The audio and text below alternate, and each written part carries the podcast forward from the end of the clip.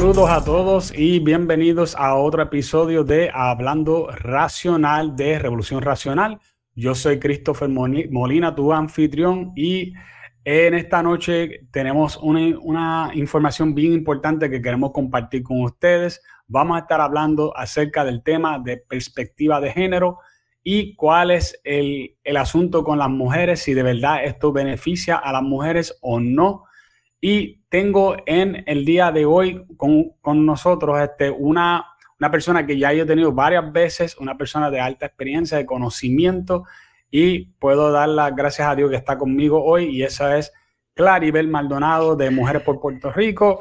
Gracias, Claribel, por estar conmigo aquí en el día de hoy. ¿Cómo te encuentras? Bien, Chris, gracias a Dios todo muy bien eh, y gracias a tu audiencia que espero que toditos estén bien.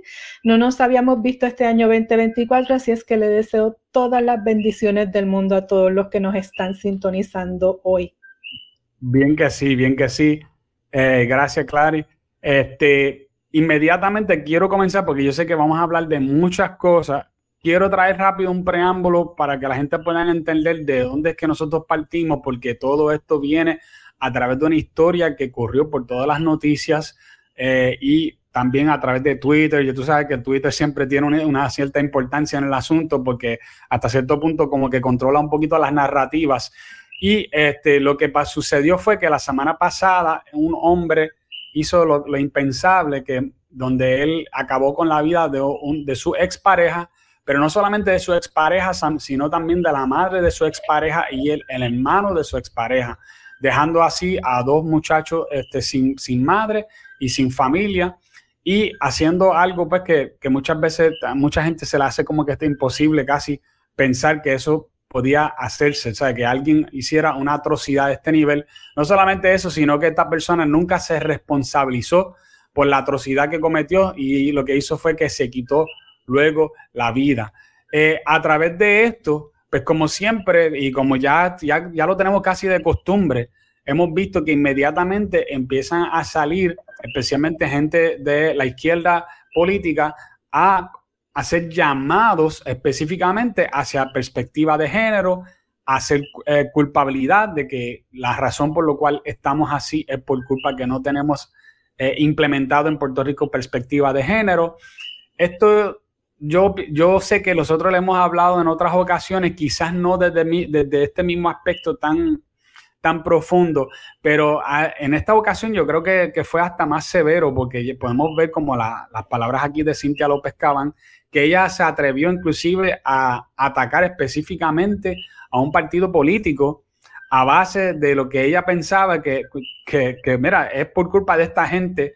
Eh, Rosa Seguí hizo comentarios muy similares a raíz, a raíz de eso, Jay Fonseca, en su programa de, televisión, él dijo, mira, esto está fuera de lugar, eh, están utilizando la tragedia para politiquería, ahí se suscitó que, Rosa este, se puso en la, posición de víctima y dijo que él la había atacado con violencia, lo cual sabemos que no hay ni violencia, ¿verdad? Este, está usando algo verbal para decir que es algo de violencia, pero vamos, no vamos a entrar en ese tema hoy, pero el asunto es que ya podemos ver que hay un tirijala inmediatamente con esto, porque este se ha convertido en una, como un balón político, que en vez de utilizarlo para verdaderamente buscar eh, cómo resolver los problemas que tenemos en Puerto Rico de violencia, pues no, ahora esto es un asunto de cómo nosotros le sacamos el provecho a la tragedia. Hay un antiguo, eh, eh, una persona que era una de las manos derechas de, de Obama,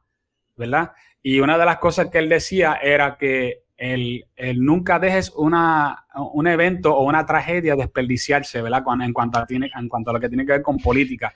Y, y yo puedo ver que verdaderamente eso es precisamente lo que está ocurriendo en esta ocasión. Este, Claribel, ¿cómo, ¿por qué ahora nosotros nos encontramos que cada vez que, que sucede algo como esto, hay inmediatamente como que este asunto de, echarle culpa a la derecha o a los conservadores y, que piensan que hay como que esta salvación a través de eh, perspectiva de género. Mira, mira mi taza hoy. Se ve al revés, pero mi taza que me regalaron para Reyes dice, insiste, persiste, resiste.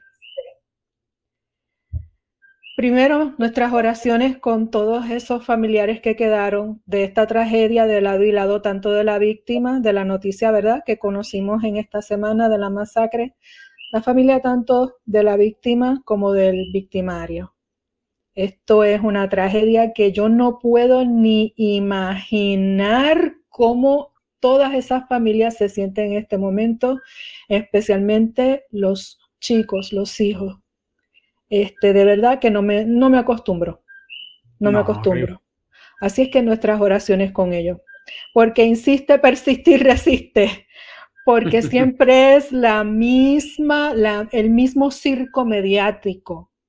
Sí. Eh, se ve desde el, desde el único lente ideológico, no científico, no psicosocial, no del sentido común, son como aves de rapiña, las, ¿verdad? este tipo de ave que cuando ve un cadáver en el suelo va a despedazarlo. Así se están comportando los medios, no de ahora. Esto lleva cerca de 20 años bien agresivo, pero desde el surgimiento de un partido realmente de plataforma conservadora en lo social y también en lo económico, pero desde el surgimiento de esa nueva oferta política de nueva derecha, obviamente están virados, como decimos aquí, ¿verdad? Están que sangran por los oídos, por los ojos. Entonces, este, yo quiero que este programa pueda servir no tan solo para apagar el fuego de una noticia o porque surgió esta noticia de esta nueva tragedia, sino porque vamos a estar hablando de esto cada vez que surge un caso porque el modus operandi sigue siendo el mismo. La oferta de la perspectiva de género en todas las agencias, incluyendo en educación, pero con una insistencia en el Departamento de Educación. Y tenemos que hacernos una pregunta. Eh, la perspectiva de género es solamente un marco un marco de interpretar la situación de la mujer, la situación social, el, eh, la igualdad de oportunidades, eh, todo eso. Ok. Desde los años 60 del siglo XX pasado, todos nacimos después de ahí, ¿verdad? Este, si tomamos la perspectiva feminista solamente, no voy a entrar todavía en el tema de las identidades, sexualidades, etc. Vamos a quedarnos en la perspectiva puramente feminista de los 1960 para acá. Hagámonos todos en la siguiente pregunta. ¿Cuáles han sido los resultados, los frutos concretos y medibles de haber adoptado la perspectiva feminista todos estos años para acá? Si hemos tenido más violencia o si hemos tenido menos violencia, si hemos tenido más maltratos o si hemos tenido menos maltratos. Quizá en Puerto Rico no se llevan las estadísticas de este tema concreto. Eh, prácticamente cuando nació la Procuraduría de la Mujer, que fue en el 2001, de ahí para acá es que se llevan estadísticas, pero tenemos ya 22, 23 años de estadística. Pero a nivel global, de la nación, Puerto Rico, nos gusta o no, pertenecemos, ¿verdad? En ese sentido eh, eh, a todos los estudios eh, del CDC y estudios sociológicos también Estados Unidos, pero por ejemplo, el CDC siempre ha medido desde el siglo pasado estas estadísticas de maltrato, abuso, violencia. Y no se ha visto que la perspectiva feminista, no entró nada más, haya bajado violencia? Eso es una pregunta que hay que hacerse.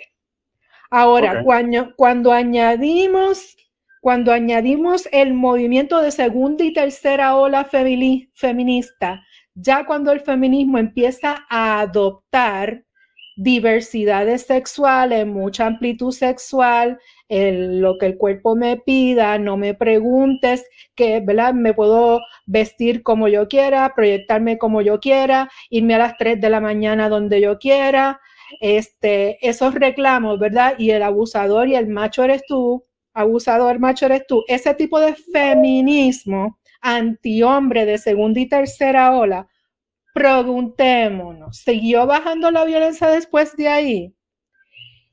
Y la cuarta hora en adelante, desde el que el movimiento feminista y las perspectivas feministas empezaron a unirse, a hacer causa común con las causas de diversidad sexual, entiéndase homosexualismo, lesbianismo, identidades de género, construcciones de identidades contrarias al sexo.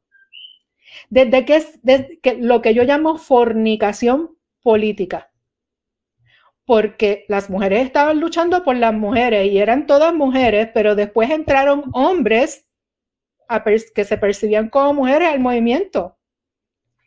Y la pregunta es, estamos en 2023 y, por ejemplo, en Puerto Rico, el Partido Independentista puertorriqueño toda la vida ha sido un defensor de estas perspectivas de género, de construcciones sociales, de reingeniería social. ¿Y qué pasó hace poco con el PIB el año pasado?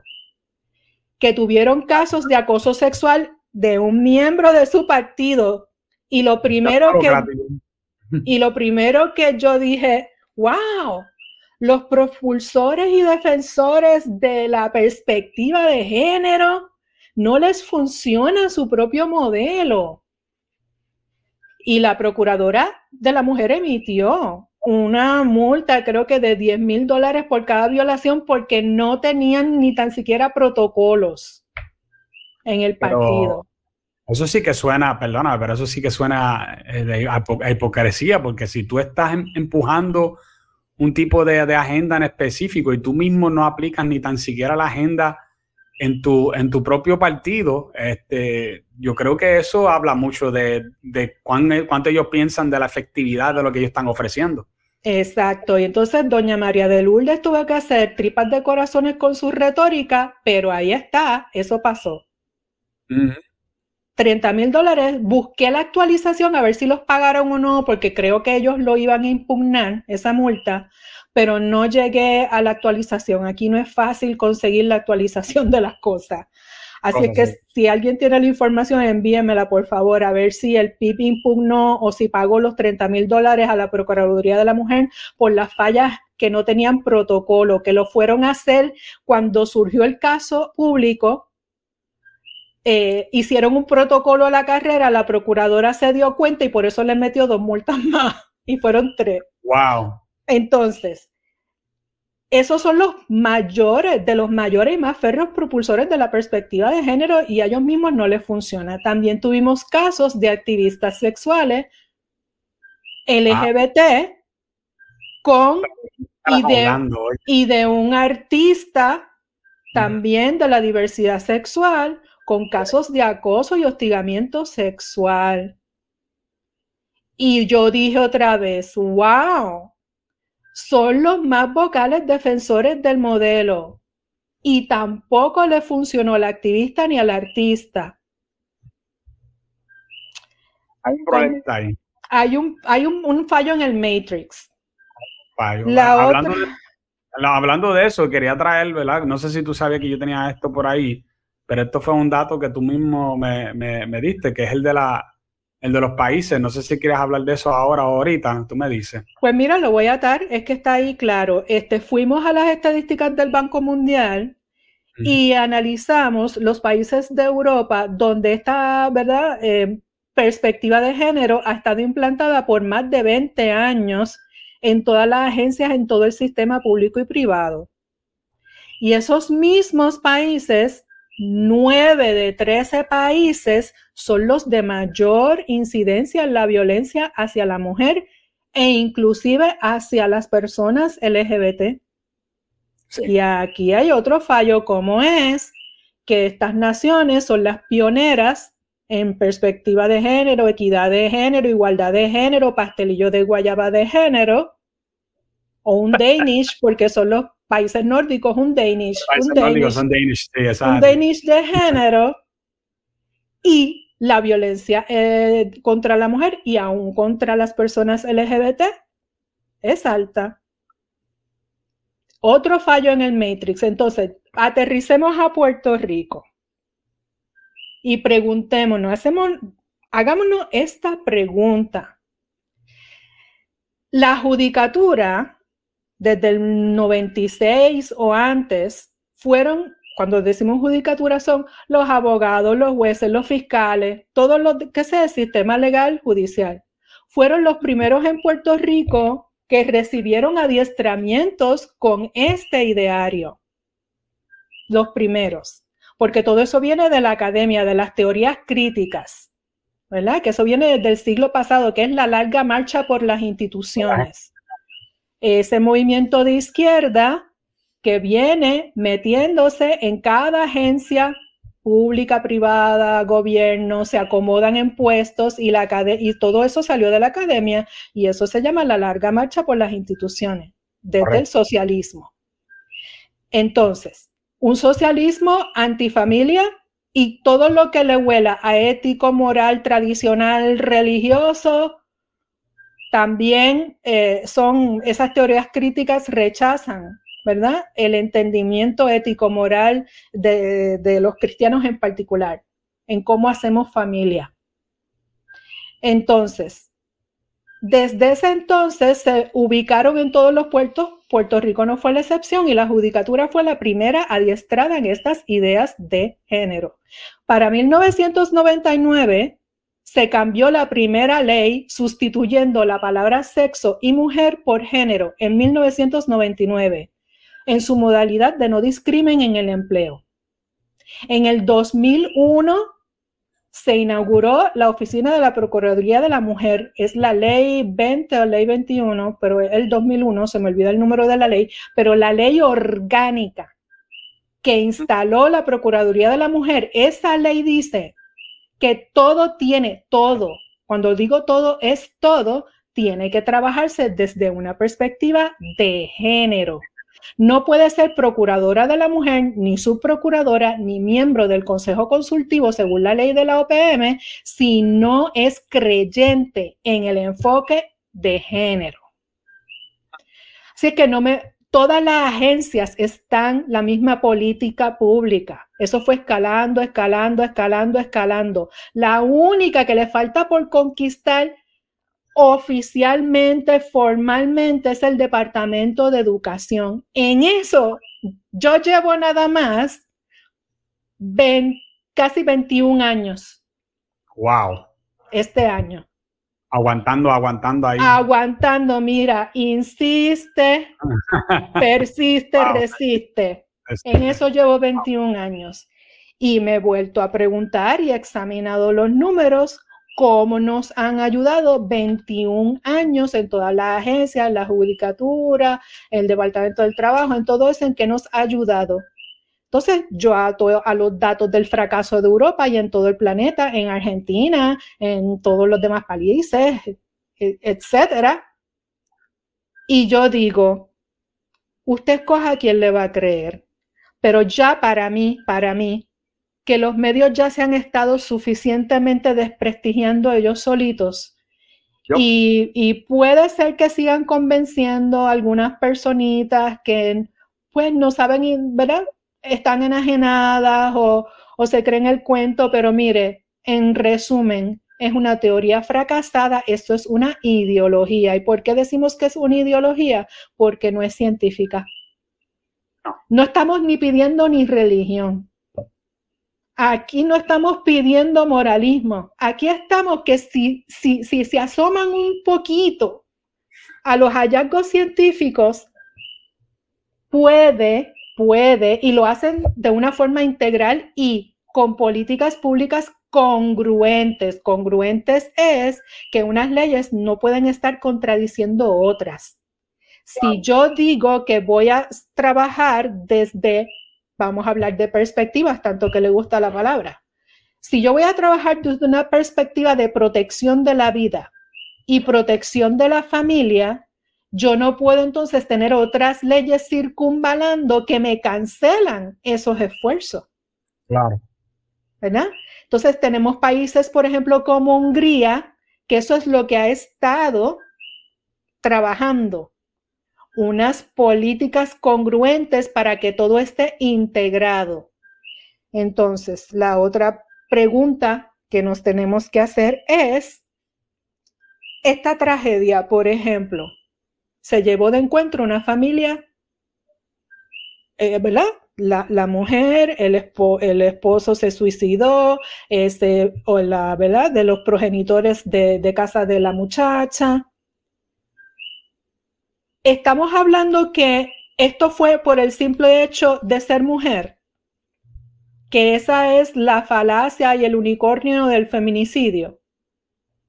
Que esa eh, fue la primera, el primer proyecto que aprobaron este cuatrenio en la legislatura fue el, proyecto del Senado 130 para enmendar el Código Penal e introducir feminicidio y transfeminicidio. Ahí está la fornicación política, feminismo y LGBT. Están pasando un montón de cosas raras, porque por ejemplo, de lo que yo sé, Claribel, yo, de lo que yo sé, hace como unos, no sé si fue en el 2021, o que, es, que se hizo como un tipo de, emergencia a favor de la mujer y a través del Comité PARE, que ha recibido cerca de unos 11 millones de dólares. Otra parte. Y, entonces cuando ocurre una tragedia, es culpa del Proyecto Dignidad, es culpa de los, los conservadores, es culpa de todo el mundo, menos de las personas que cogieron 11 millones de dólares en las manos no es culpa de la judicatura, no es culpa de toda esta gente, de que han estado, como tú dices, han estado trabajando con perspectiva de género todo este tiempo. No. O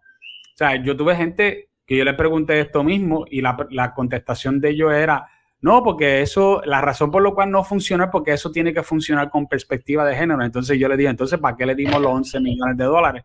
Volvemos a lo mismo. Puerto Rico lleva con esa perspectiva desde los años 90 y puntualmente escalando del del 2001. Pero vamos, no sé si pudiste sacar las que te envié de unas evaluaciones de los fondos y las políticas públicas BAWA, Violence Against Women, violencia contra la mujer, porque ahí es que vamos al tema que tú traes ahora de todos los fondos. Porque, perdona que te interrumpa, yo solo me pregunto, ¿verdad? Y esto yo creo que es, yo creo que es importante que nosotros lo, sigamos tocando. Si no tiene que ver con resultados, o por ejemplo, yo no sé si tú te diste cuenta, yo tuve un encuentro en Twitter con una persona que supuestamente es un profesor en Yale o un científico y yo no sé qué, y él empezó a tirarme unos, unos, eh, como unos estudios. Ninguno de los estudios era con, con datos real. Todos los datos eran Estudios, eso mismo, estudios que se habían hecho. Eh, cuando, yo le, cuestiono el estudio porque en verdad no era un estudio, era más que nada un sistema de evaluación y me, hace, me, envía a otro estudio que era un metaanálisis de unos países en África donde no hay perspectiva de género, que ellos habían hecho allá ciento y pico de experimentitos y que ellos después hacen un metaanálisis de todos esos experimentos.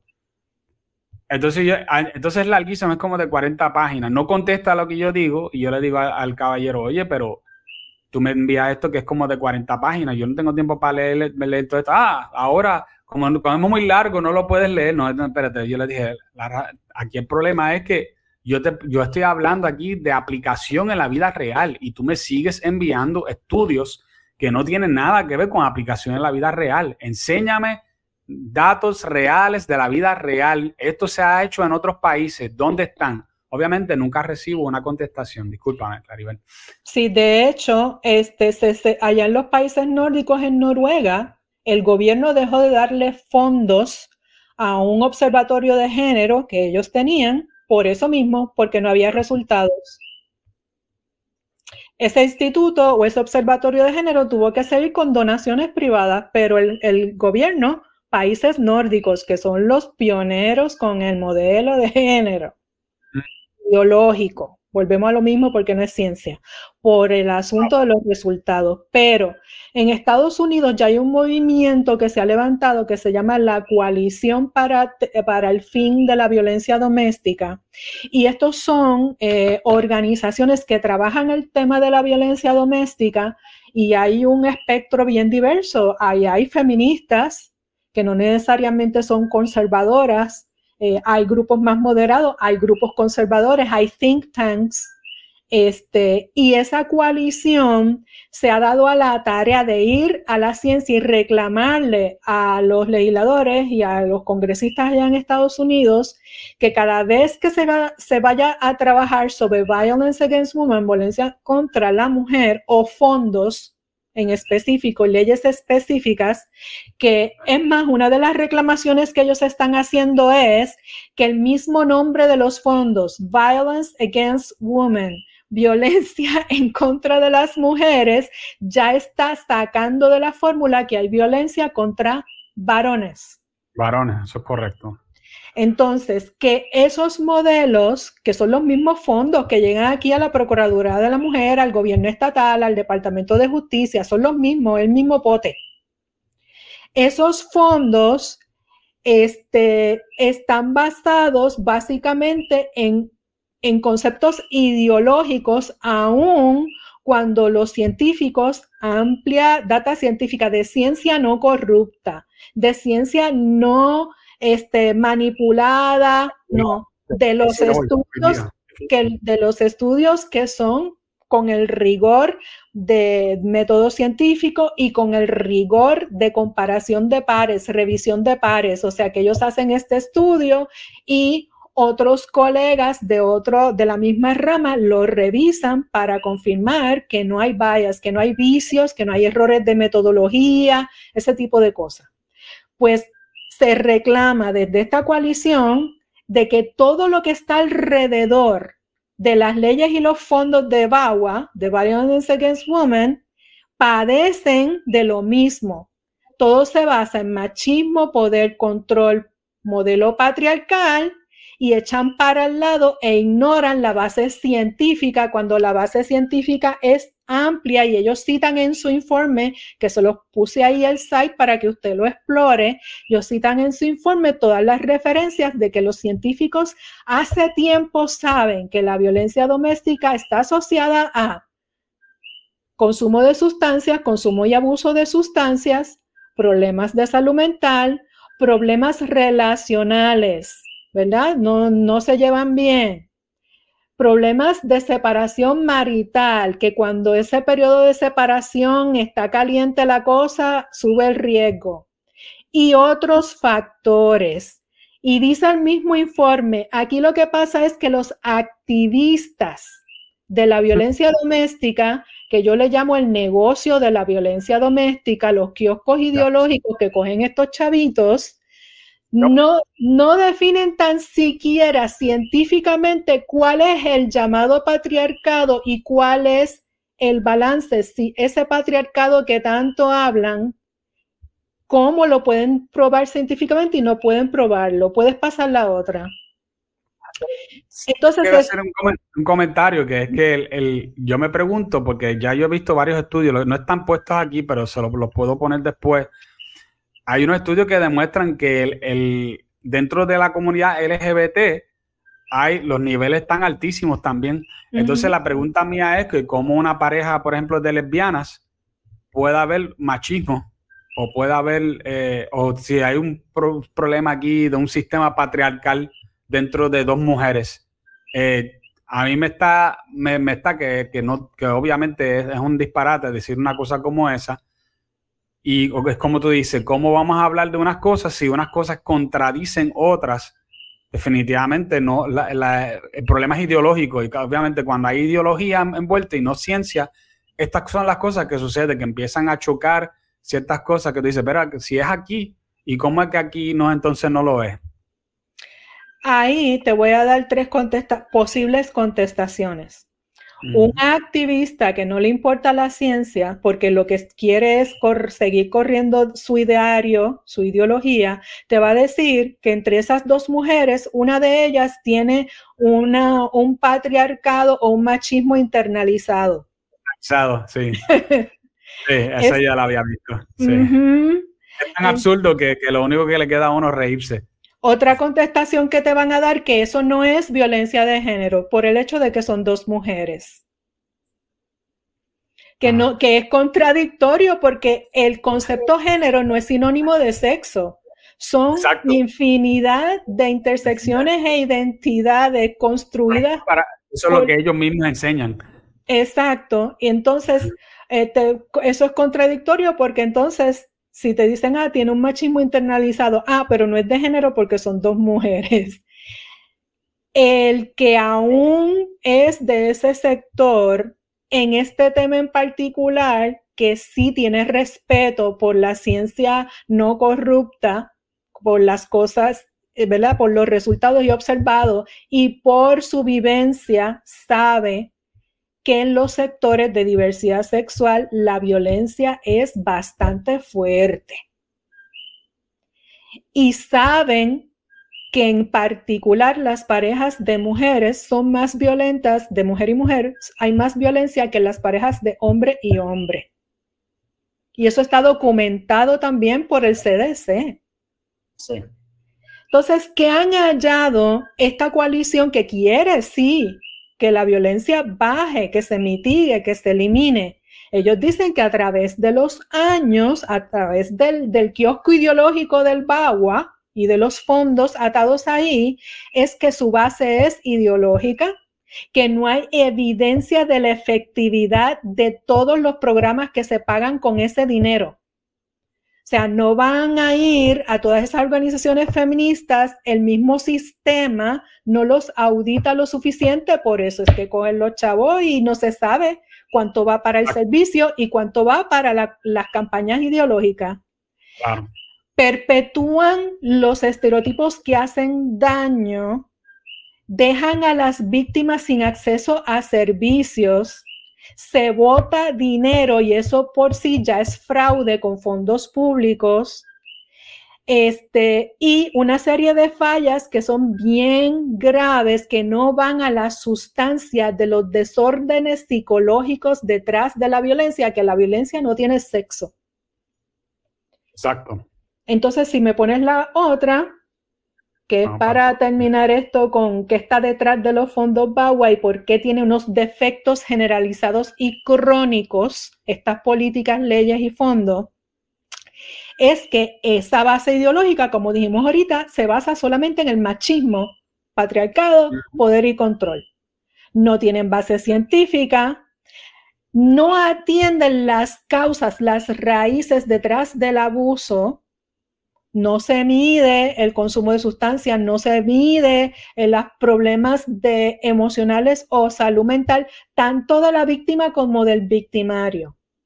Y si lo hacen, miden a la víctima, pero el victimario no se sabe, ¿verdad? Eh, en el mejor de los casos, eh, quien provoca el perpetrador de violencia, la persona que perpetró la violencia, podría terminar en la cárcel pero ¿sabes qué? Que según el informe del Departamento de Corrección de Puerto Rico, terminan en la cárcel por ese delito, lo guardan allí, no hacen nada con ese ser humano.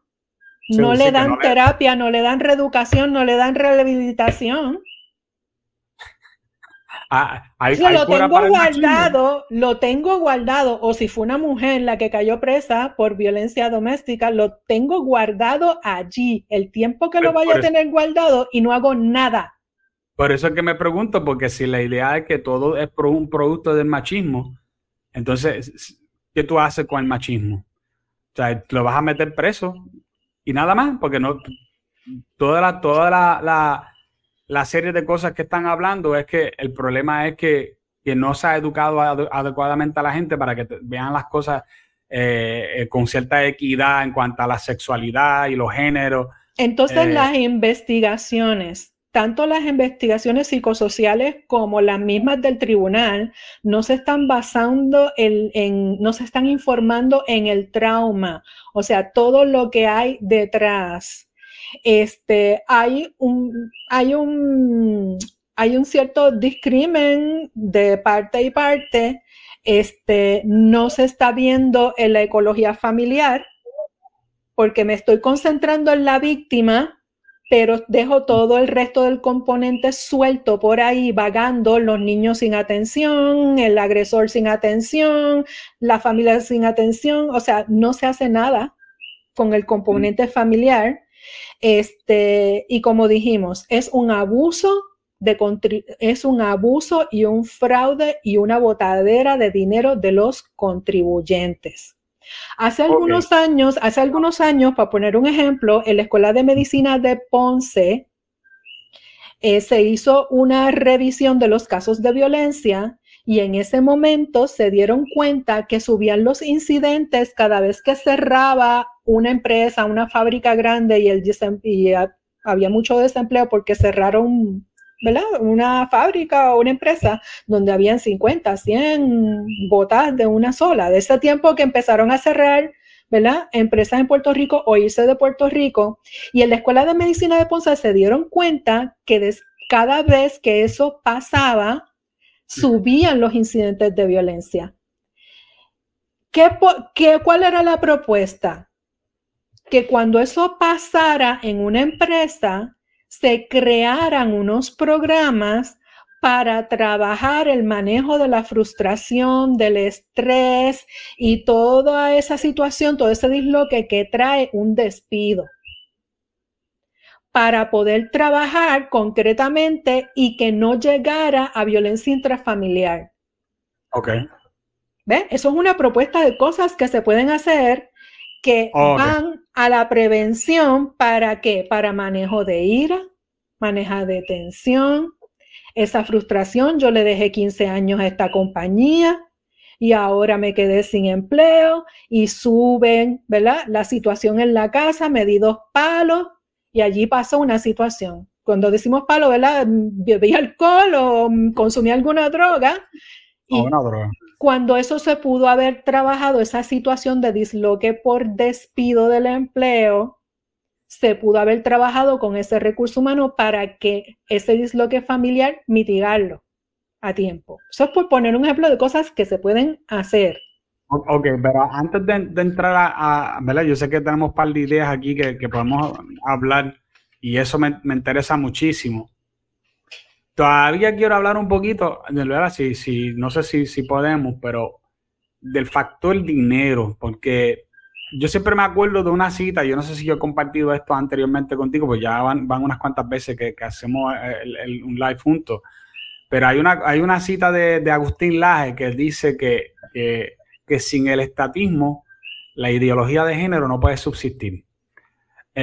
y para la gente que, no, que quizás no entienden qué significa esa frase, él está diciendo que proyectos como eh, perspectiva de género, que nosotros le decimos ideología de género, porque al decir ideología de género, lo que verdaderamente estamos haciendo es desenmascarando un eufemismo, porque ellos están diciendo perspectiva, pero nosotros sabemos que es una ideología y por eso que nosotros decimos que es una ideología.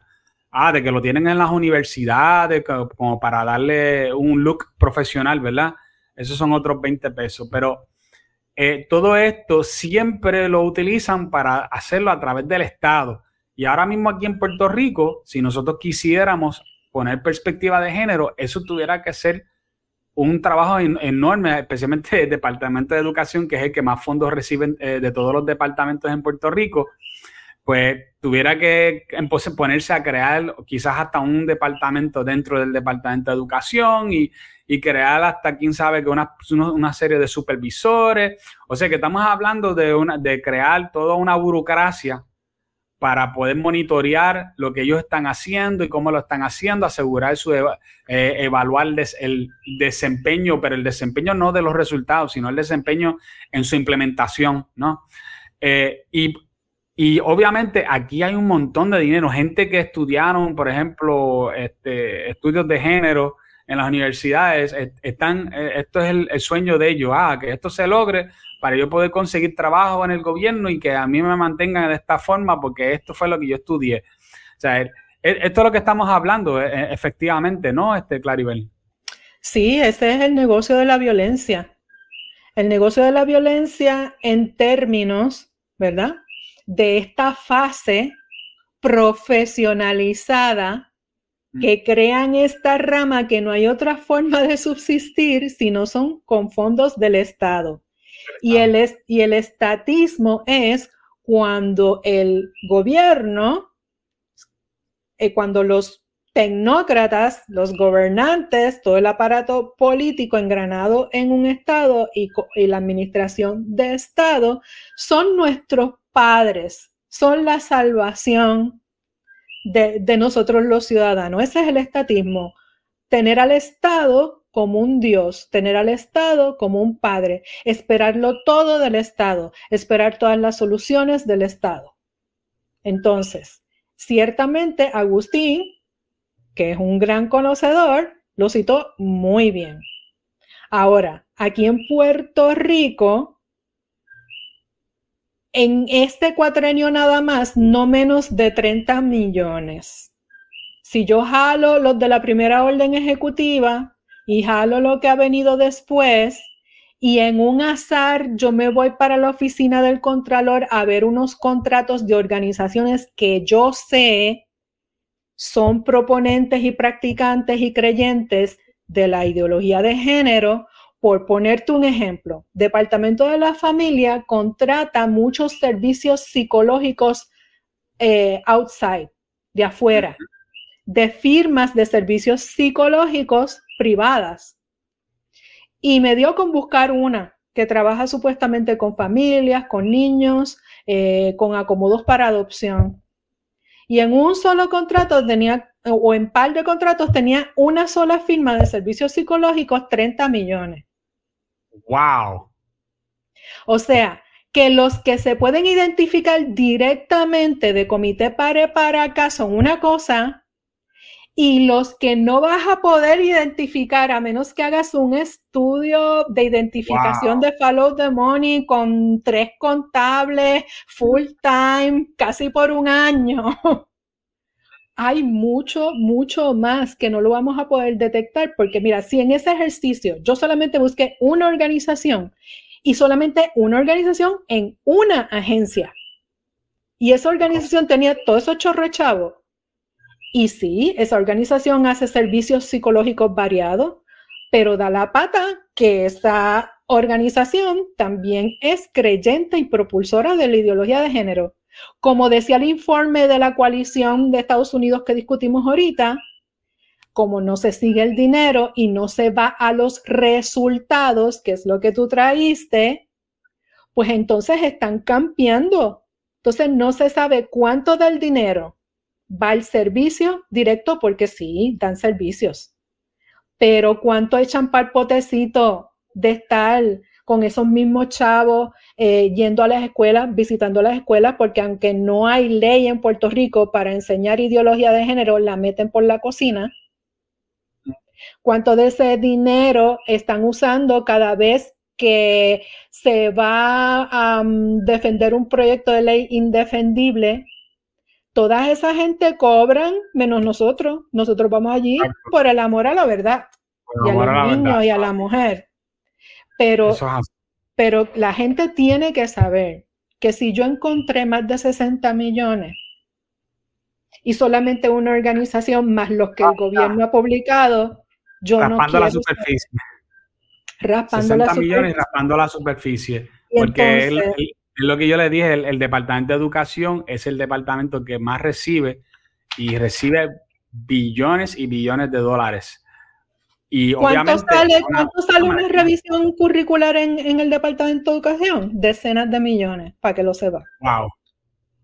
Wow. Pero ¿por qué son salen eso? Las ¿Por qué? Pero espérate. ¿Por qué Mm. salen esas decenas de billones una revisión curricular? Cuando a veces uno ve esas revisiones curriculares y yo creo que eh, por Google tú podrías montarlo sin esos millones. Claro. Porque se subcontratan a unas compañías, por ejemplo, la revisión curricular en el Departamento de Educación se le dio el contrato a una compañía que se llama Pearson. Pearson son los que hacen también la- las pruebas diagnósticas de los niños. Ellos tienen ese producto, pero también tienen una división que hacen revisión de estándares curriculares. Y cuando usted se va a Pearson, ¿a quiénes son Pearson y cuáles son los valores de Pearson? Pearson también adopta la agenda de la ONU, la 2030, la teoría crítica de la raza y también la ideología de género. Entonces, Sí, y ya y todo, imagino. entonces, ahora mismo, ahora mismo, la palabra género en su acepción género sigue, sigue, sigue en el sistema de educación y en la revisión curricular. Sigue. Estamos poco a poco analizando los contenidos porque esto es lo que va a pasar. Anótalo el día de hoy. gracias al muro de contención del sector conservador y los diálogos y saben que los estamos vigilando, ellos quizás van a aguantar en estos nuevos contenidos, van a aguantar la parte más controversial y más fea que tiende a ser la parte relacionada a la diversidad sexual, pero van a dejar todo el ideario feminista patriarcal, el discurso del patriarcado lo van a dejar en el currículo, van a dejar las referencias de la ONU, van a dejar la parte feminista menos objetable que la gente ya se acostumbró por los últimos 40 y 50 años, porque el que nació ha tragado feminismo por ojo, boca y nariz, aunque no haya tenido los resultados que queremos, previniendo muertes, pero eso se va a quedar en el currículo. Van a dejar en el currículo la parte menos objetable o menos fea para que el que sea que gane en el 2024 lo coja de ahí, intente de nuevo el full blow. Este problema no debería ser político, pero es político. Porque mientras el poder ejecutivo esté en manos de un creyente de ideología de género, donde manda capitán, no manda, marinero. Por mejor buena fe que tenga el secretario que pongan o los funcionarios que pongan. Y un recordatorio a los padres. Vayan a nuestro Facebook Mujeres por Puerto Rico, escrito completito, fijado y pinchado arriba, están sus derechos según la ley 85. En Puerto Rico no hay ley para imponer ideología de género a menores de edad ni a los maestros tampoco. Busque sus derechos, supervise tareas, supervise contenidos, supervise computadoras, libros, asignaciones. Si usted no hace ese trabajo, le van a seguir metiendo patriarcado, teoría crítica de la raza, eh, trans, etcétera, en su escuela o colegio privado también. Y entonces, para resumir, nos quieren vender el mismo perro con diferente collar, metiéndolo por la cocina, pero la llamada perspectiva no funciona ni en su vertiente feminista y muchos menos en su vertiente de diversidad sexual. ¿Qué es lo que hay que hacer? Ir a, eso. Con valores y conciencia se previene la violencia. Le di un... Ah, déjame pararte ahí un momentito, porque van a haber un montón de gente que van a ver el video y van a decir, ah, pero Claribel, eso es lo que se hacía antes y, mira cómo estamos. No, eso no es lo que se hacía eh, antes. Eso es lo que van a decir la gente, no, porque, ah, que si ese jueguito de los valores, de que si, como dijo Benjamín Torres Gotay esta semana pasada, eh, ah, con, en mi casa les enseño yo, eh, esto es lo que pasa, ¿qué tú le dirías a esa persona? El resquebramiento de la estructura familiar es un hecho, eso no lo vamos a tapar, eso no lo vamos a tapar. De que sí, de que nuestras madres y nuestras abuelas las pasaron bien difíciles cuando estaban en una relación de, ¿verdad? de abuso por parte de, de los esposos y aún de los padres, sí, tampoco lo vamos a tapar. Aquí la cuestión es que la cosa se complicó cuando nosotras salimos más al área laboral, se subió el nivel de estrés en la familia, porque entonces son muchos sombreros, muchas cosas que atender, y se echó en el zafacón una serie de estándares y valores que había en común. Yo sabía que los valores que había en casa eran los mismos que había en la casa del vecino. Y entonces sí se logró, porque no somos mezquinas, por los primeros movimientos feministas, una justicia en términos de igual derecho a las oportunidades, dignidad, cuidado de la mujer, etcétera. Pero por el otro lado, cuando la mujer va alcanzando el pretender que somos lo mismo que un varón, que no hay diferencia sexuada en nada, que somos iguales en todo, eso nos ha explotado en la cara. Porque entonces tenemos que pelear y luchar como un macho, como decimos en el campo, igual que un macho. Entonces, el varón, ¿qué es lo que ha visto? El varón está perdido, ya no sabe qué hacer y eso es tema para otro programa, la guerra contra el varón.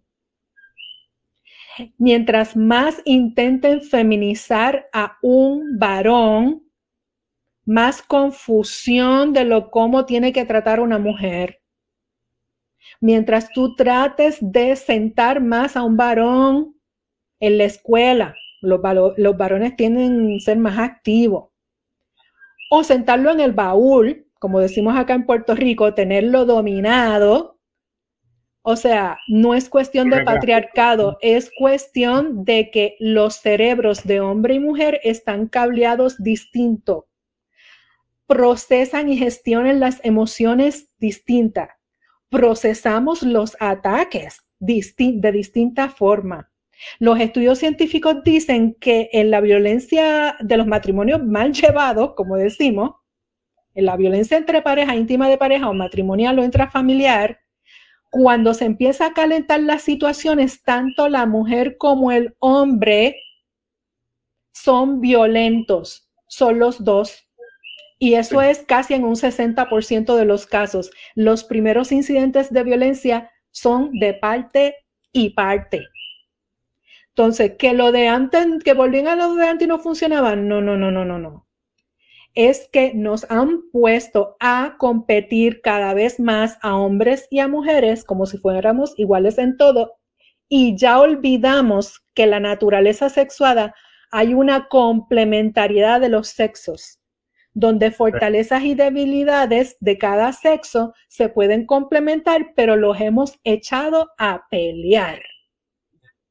Como si fueran lo mismo. Entonces yo el otro día estaba viendo, por ejemplo, un programa de estos que era de trabajos sucios, ah, de dirty jobs, de unas tuberías viejas allá en Estados Unidos, en, se me olvidó el estado, si era New Jersey o lo que sea, donde las aguas negras, las tuberías que trabajan las aguas negras, tenían obstrucciones Mm. y se tenía que meter un buzo, un buzo, que son buzos de aguas negras que se meten con un traje de yo no sé cuánto espesor de la goma, con tanque de oxígeno, con un tubo que sale a la calle por la alcantarilla. Bueno, un trabajo súper peligroso, de alto riesgo.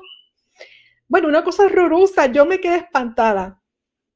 Aquel hombre, pero hombre 100%, bien masculino, de psiquis, de cuerpo y de todo, orando antes de meterse allá adentro y hacer ese trabajo tan de alto riesgo. Todo el equipo era de varones y yo dije, wow, muy probablemente una que otra mujer, si se prepara, pueda lograr hacer ese trabajo también.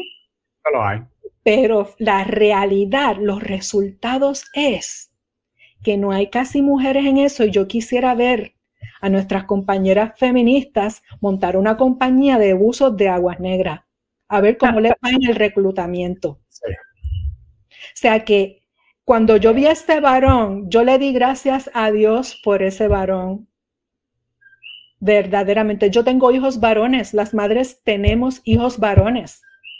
Y yo he tratado de educar a mis hijos varones tanto para que respeten y no quisiera ver una abusadora encima de mis hijos porque se va a meter conmigo. Así es. Y, obviamente una de las cosas que uno tiene que eh, tener en la, mente es que hay, hay tú sabes que se habla mucho acerca del, gap de, de, cuánto ganan las mujeres versus los hombres y qué sé yo. Y una de las cosas que, obviamente nosotros sabemos que no existe, inclusive eh, se le dio, supuestamente ya se llegó hasta su final ya esa conversación a base de la que ganó el premio Nobel este pasado año, eh, que fue una mujer eh, economista que ella se dio a la tarea de recopilar toda la información posible sobre eh, el supuesto, ¿verdad? La supuesta brecha salarial entre hombre y mujer y lo que descubrió es que verdaderamente sí hay, un, hay, una, hay una brecha, pero la brecha está justificada por, ciertas cosas, por ejemplo, de que las mujeres son las que paren y que tienen que sacar tiempo de su trabajo, de que los hombres asumen eh, trabajos más, más difíciles o, mejor dicho, más peligrosos o más físicos, porque las mujeres buscan más trabajos que sean, este, por ejemplo, de oficina, donde no, se ensucian tanto o no tienen que pasar tan, tanto labor, ¿verdad? Y también este, que muchas mujeres prefieren trabajar part-time en vez de trabajar full-time porque prefieren estar más en sus casas, ¿verdad? Con sus hijos, si es que tienen hijos, ¿verdad? Aunque sabemos que eso es algo desgraciadamente que está cambiando, pero no porque eh, es algo natural, sino es algo que está siendo causado por, por, presión social eh, económica, ¿verdad? Socioeconómico. Y el, lo que estamos viendo, ¿sabes? Para, complementar todo lo que te, estás diciendo, es que estamos viendo que muchas cosas están cambiando a causa de, asuntos socioeconómicos. El, por ejemplo, muchos de, los problemas de violencia eh, familiar tienen que ver de que ese muchacho que, que día es abusador no fue creado por su padre, sino que fue de una madre soltera. Sabemos que, que, eso que en la sociedad casi siempre esos son los perdedores, los hijos de madres solteras los varones tienden a ser más agresivos, tienden a tener más problemas de violencia, tienden a tener eh, más problemas de divorcio, tienen todos los problemas que usted se puede imaginar, ellos tienen más probabilidad de tener esos problemas. y, para hacerlo peor, estas mismas personas, se la, la, sociedad le ha dicho, no te cases, sino convive. Y, ahí se multiplica el factor, porque entonces tras que esa persona ya viene con un problema de que nunca tuvo un padre para que lo guiara, ahora también se mete en una relación que está comprobado, gente, escúchame, comprobado que es el mayor, uno de los mayores factores de violencia en las relaciones, que es cuando, porque como no hay un compromiso fijo en esa relación, se resulta manipulación eh, y lo cual llega a lo físico. Eh, y entonces cuando si tú unes a eso el comportamiento como uso de drogas y alcohol, tú lo que tienes es una bomba de tiempo que puede explotar en cualquier momento. Correcto. Y que yo, y que ahora mismo, si, si tú vienes a, mirar, yo quisiera que, de verdad se hiciera un estudio de todos estos casos que estamos viendo para ver cuántos de esos hombres vienen de hogares sin padres, que, están conviviendo o que sencillamente, eh, o que tienen una relación con, una pareja de hecho, ¿sabes? No es una pareja, eh, es una pareja consensual y nada más. Este, ¿Y cuántas de esas mujeres tienen hijos que, que no son de esa relación? No para condenarlas, sino para ver cuál es la asociación. Lo que pasa es que no es, como has dicho, no es para condenar ese tipo de arreglos que hacen las personas, es que tienden a ser por naturaleza relaciones más vulnerables al riesgo de la violencia, porque como no hay una estabilidad, yo me puedo ir de esta relación cuando yo quiero. Cuando en este mundo digital ya los muchachos están acostumbrados que si a mí no me gusta, le doy delete, pero a los seres humanos, cuando yo no tengo destrezas de comunicación, no le mm. puedo dar delete al otro. No, no. entonces, eh, eso es otro factor, la deshumanización de las relaciones humanas en general y dentro de las eh, familias o relaciones eh, sentimentales. Entonces, ¿qué hacer? Una política pública congruente desde una perspectiva de familia. Una vez yo identifico en la escuela, en el trabajo, en la iglesia, en el vecindario, una situación, ¿verdad? Y yo tengo una rúbrica para hacer así, check, mira, este casito de este niño o de esta familia eh, tiene tales, eh, tales situaciones que lo ponen en, en vulnerabilidad y alto riesgo. Ahora mismo quieren obligar a los papás o los obligan los papás por ley a ir a la escuela a buscar las notas. Pero si lo dejamos en solamente buscar las notas y esa escuela que sí los maestros están identificando factores todo el tiempo y no aprovecho para dar una escuela de padres, ah, y con el enfoque correcto, porque aquí hay, la botadera de chavos es la siguiente, como estoy usando modelos incorrectos, modelos ideológicos y no científicos, si yo doy una escuela de padres y también uso ideología de género, olvídate de los peces de colores. Pero si yo doy una, si yo identifico que tengo niños en alto riesgo, la escuela los identifica, la trabajadora social ya los identifica y doy una escuela de padres y doy escuela de relaciones de pareja con el enfoque científico correcto. Si veo que en un hogar hay consumo de sustancias y hay una política pública congruente para cogerlo a tiempo, todo eso me va a bajar los, los, índices de violencia doméstica y, contra la mujer e íntimos de pareja. La otro, el aspecto ya que es lo terciario, que es lo judicial, que es lo que se ha hablado mucho con esta última tragedia y con muchas tragedias anteriores, que fallan en el tribunal. Oh, sí. Alguien se ha puesto, bueno, déjame irme más adelante. Vamos a irnos, por ejemplo, a los expedientes. Si hubiera una propuesta, que es lo que nosotras lo hemos propuesto, de analizar los expedientes de incidentes de violencia doméstica, tanto los que han terminado en muerte como los que no han terminado en muerte, si yo agarro una muestra de expedientes con rigor científico de los últimos dos años a cinco años de, de esos casos y hago un estudio forense científico, para identificar los disparadores y los factores detrás de esos casos de los últimos dos a cinco años, yo voy a tener una data para saber cómo tengo que ajustar la política pública y cómo tengo que ajustar las leyes y cómo tengo que ajustar los protocolos dentro de la judicatura. El otro factor, sabemos que la criminalidad en Puerto Rico y las controversias legales hay una sobrecarga yo no sé cómo está la nómina del sistema judicial, pero por poner un ejemplo, yo te apuesto monos por morisquetas, como dicen por ahí, que el, que el recurso humano de la, de la judicatura, desde los clericales, los oficiales, los marshals, los fiscales, los oficiales investigadores y los jueces, ese recurso humano que recibe todo lo malo de la sociedad, que son crímenes, que son violaciones de ley. ¿Este recurso humano está bien atendido? ¿Cómo está la salud mental de esos fiscales y esos jueces? ¿Cómo está la situación en el entorno familiar de esos jueces? Ayer le pregunté a uno que fue juez y le pregunté, mire, ¿cómo los tratan ustedes allá adentro? ¿Hay alguna revisión del estado de ustedes? Y me, me dijo de un caso de una juez madre de familia, que tenía uno de los hijos de condición especial, de necesidad, residente en el área norte, y la mandaron para el tribunal de Ponce. Esa mujer, con qué mente clara ese estrés de viajar del norte al sur todos los días a emitir juicio en una corte. Wow. Con un niño de condición especial y todo ese estrés.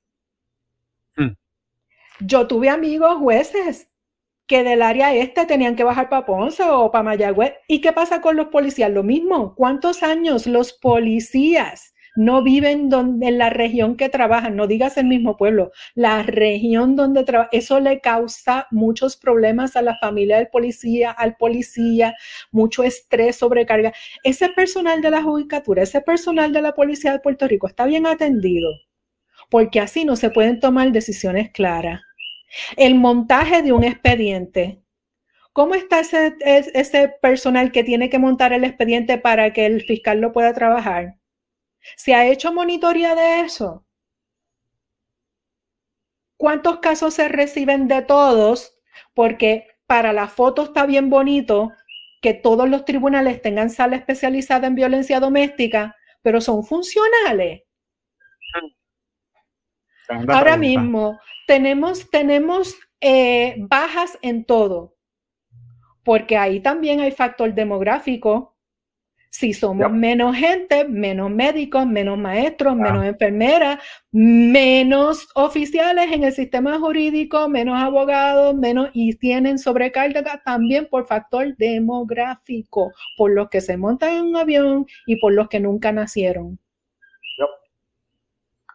Y si usted sigue jalando, jalando, jalando y me vuelve a decir a mí que perspectiva de género es lo único que hay que hacer para atajar este problema, usted le está faltando el respeto al pueblo de Puerto Rico. Entonces, todo el mundo echándose las culpas cada vez que viene una tragedia, aquí podemos estar hasta el infierno se congele. Sí. Que va a ser jamás, siempre jamás. Sí.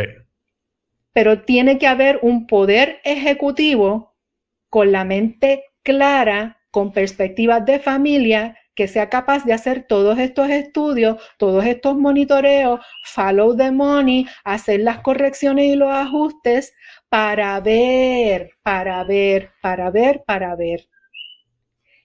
Y entonces, este, lo social tiene efecto económico.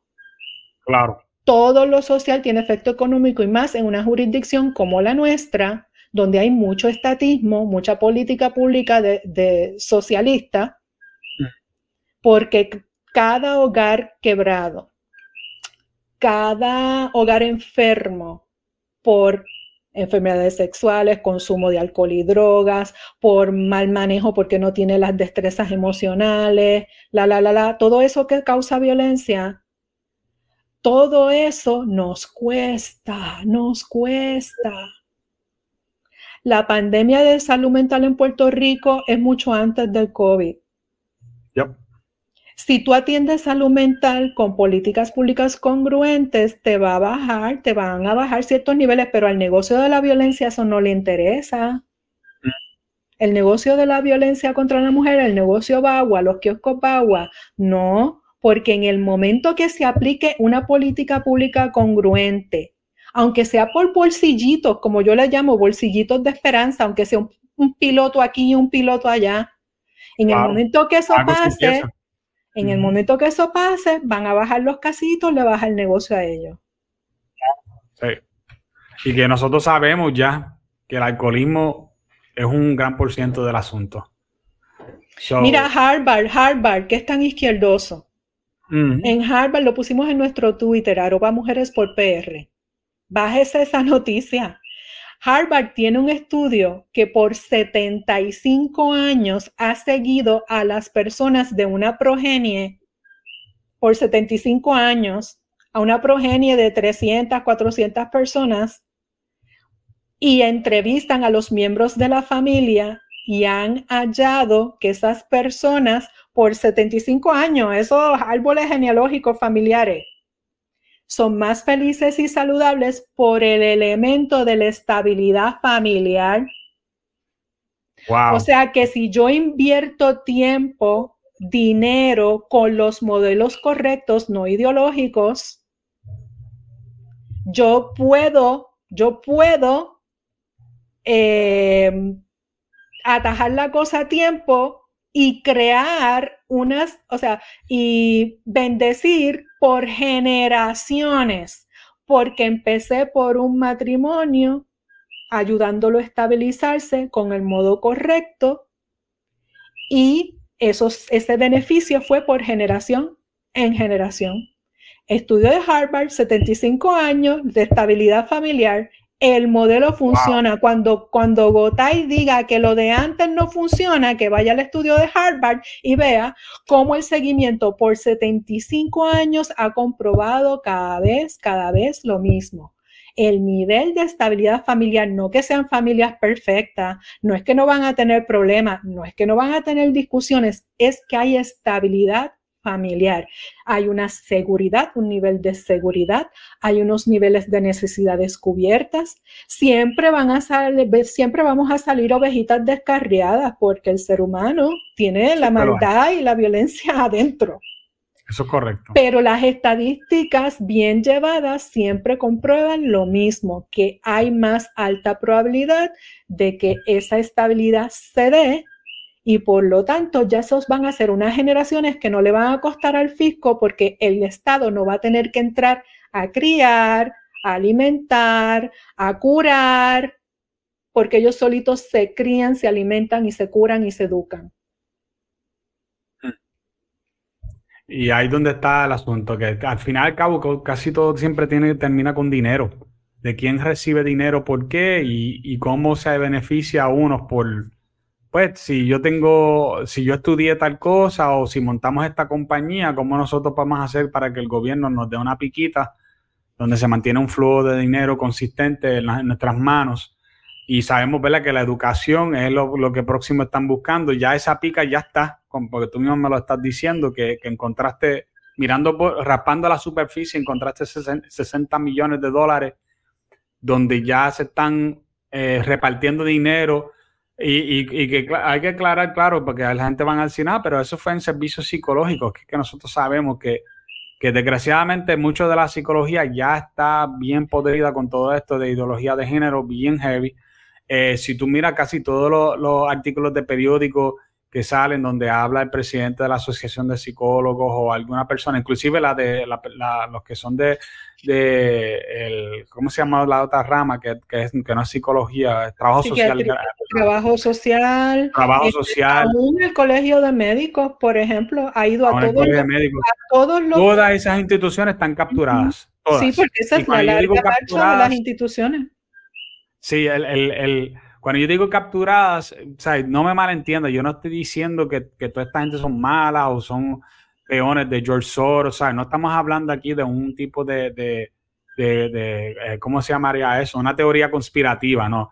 Lo que estamos hablando aquí es que, que ahí hay una forma de, de, ver el mundo que ya ellos desarrollaron a través de las universidades y la gente lo absorbieron y lo quieren traer al mundo y no, y no saben que esto viene, que esto lo que están practicando es una ideología, no es no es algo que, está comprobado con ciencia. Mira, yo, yo podemos estar aquí horas hablando sobre esto, pero, pero solamente yo, quiero traer un ejemplo. Hay un, hay un, hay un libro este, bien bueno que, yo leí hace, hace como dos años atrás que hablaba sobre un, una cosa que hicieron encontrar a las universidades para ver si de verdad se está practicando ciencia o no. Y esto fue específicamente en los departamentos que tuvieran que ver con feminismo y sociología. Y ellos lo que hicieron fue que hicieron una, serie de estudios sacados de la nada. Este, hicieron eh, los, papers que se supone que ellos, ellos sometan para la, revisión peer review, que decían sendos disparates y todos pasaron. Eh, al principio, al principio inicialmente no pasaron y se dieron cuenta que tenían que poner cierto lenguaje y tenían que ponerlo de cierta forma. Y a la vez que ellos se dieron cuenta que cuál es el lenguaje correcto, a casi todos, muchos de los, de los, ellos lograron publicar, sabe que la publicación es la parte más, más rigurosa, supuestamente, lograron publicar tres diferentes tipos de, ideas. Una de las ideas tenía que ver con perros. De, ok, mira lo absurdo que es esto. Ellos, ellos dijeron que ellos habían llevado un perro a, una, a un parque, tú que están los parquecitos de perros, que son específicamente para perros, y que ahí ellos observaron cuántos, perros cuántos perros eh, trataban de montárselo encima a, diferentes perros y lograron sacar esta idea que había un tipo de, de, cultura de violación entre los perros y que eso se asemejaba a la cultura de violación del ser humano. O sea, esto, esto es pura basofia basado en perros, ¿ok? Y estas son, son las cosas que eh, esto, esto lo lograron publicar, Claribel. Esto. Ah, no viene a ser hasta que ellos mismos, porque ya ellos se dieron cuenta que los iban a descubrir por otros factores, que ellos mismos se dieron como que, mira, esto nosotros lo hicimos como para, para poder demostrar que lo que ustedes están haciendo no es ciencia. Eh, eso causó un montón de revuelo, eh, pero es para que ustedes vean que lo que nosotros estamos hablando y que la gente está hablando por ahí, esto no es ciencia esto es ideología. Ideología significa yo creo y por lo tanto yo puedo montar todo esto y, yo puedo tratar de buscar la forma de justificarlo, pero eso no significa que verdaderamente funciona de una forma que podemos comprobarlo. So, con esto es lo que estamos trabajando.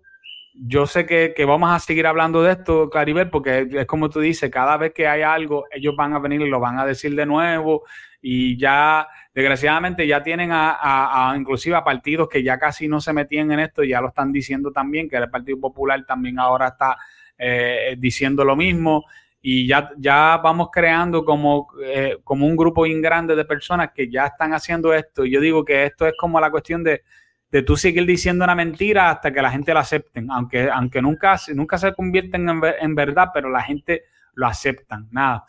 Eh, vamos a cerrar en el día de hoy. Le doy las gracias a todo el mundo por haberse sintonizado. Eh, Claribel, por favor, dile a la gente dónde, dónde te pueden conseguir.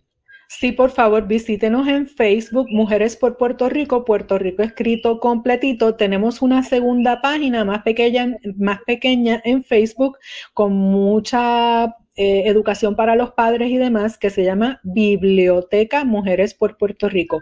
Biblioteca Mujeres por Puerto Rico y en plataforma X, antes Twitter, arroba Mujeres por PR. Excelente. El viernes como siempre, a las 6 de la tarde voy a estar con Luis Vega y vamos a estar dando el resumen de la semana. Y esta semana, con el favor de Dios, pues estaremos sacando todo lo que acabamos de hablar Caribe y yo aquí en formato de audio. Se cuidan y nos veremos pronto.